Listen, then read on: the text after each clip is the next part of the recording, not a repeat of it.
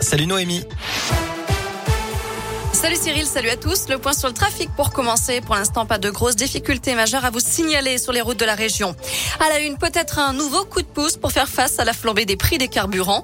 Le ministre de l'économie n'a pas écarté cette idée ce matin.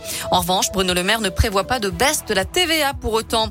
La flambée des prix des carburants, 10 centimes d'euros de moins sur le litre de gazole, c'est 5 milliards d'euros en moins de manque à gagner pour l'État.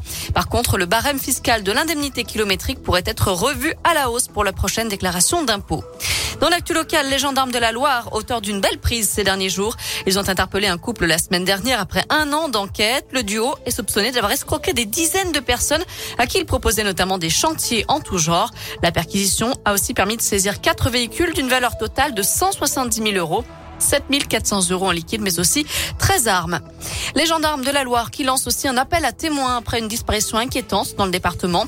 Une femme a quitté son domicile de Saint-Maurice-en-Gourgois hier matin à bord de son véhicule, une Renault Modus vert foncé.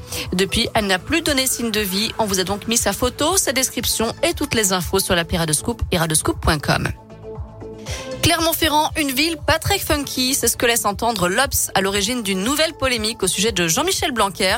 Dans un tweet à propos du voyage du ministre à Ibiza, le magazine affirme Ibiza, c'est la fête, les moritos et la musique électro, soit l'exact contraire de Jean-Michel Blanquer.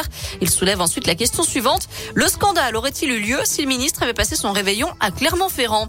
Une attaque totalement gratuite et infondée qui n'a pas manqué de faire réagir les Auvergnats.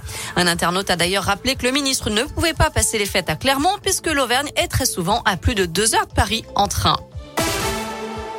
Cette fois, c'est officiel. Arnaud Montebourg se retire de la course à la présidentielle. Dans une vidéo diffusée sur les réseaux sociaux ce matin, l'ancien ministre socialiste explique qu'il n'a pas réussi, je cite, à unir dans un programme commun sa candidature à d'autres candidatures. Il déplore un trop grand nombre de candidatures à gauche. Emmanuel Macron, lui, souhaite que le droit à l'avortement et la protection de l'environnement soient intégrés dans la charte des droits fondamentaux de l'Union européenne.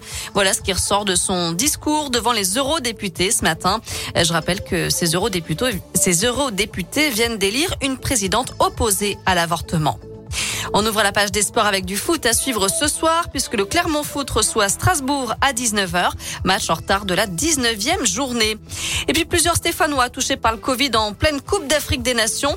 Après Denis Bouanga avec le Gabon, c'est Wabi Kazri qui a été testé positif. Je rappelle qu'il joue dans l'équipe tunisienne. Voilà pour l'essentiel des news. Côté météo cet après-midi, on a de belles éclaircies dans l'ensemble de la région.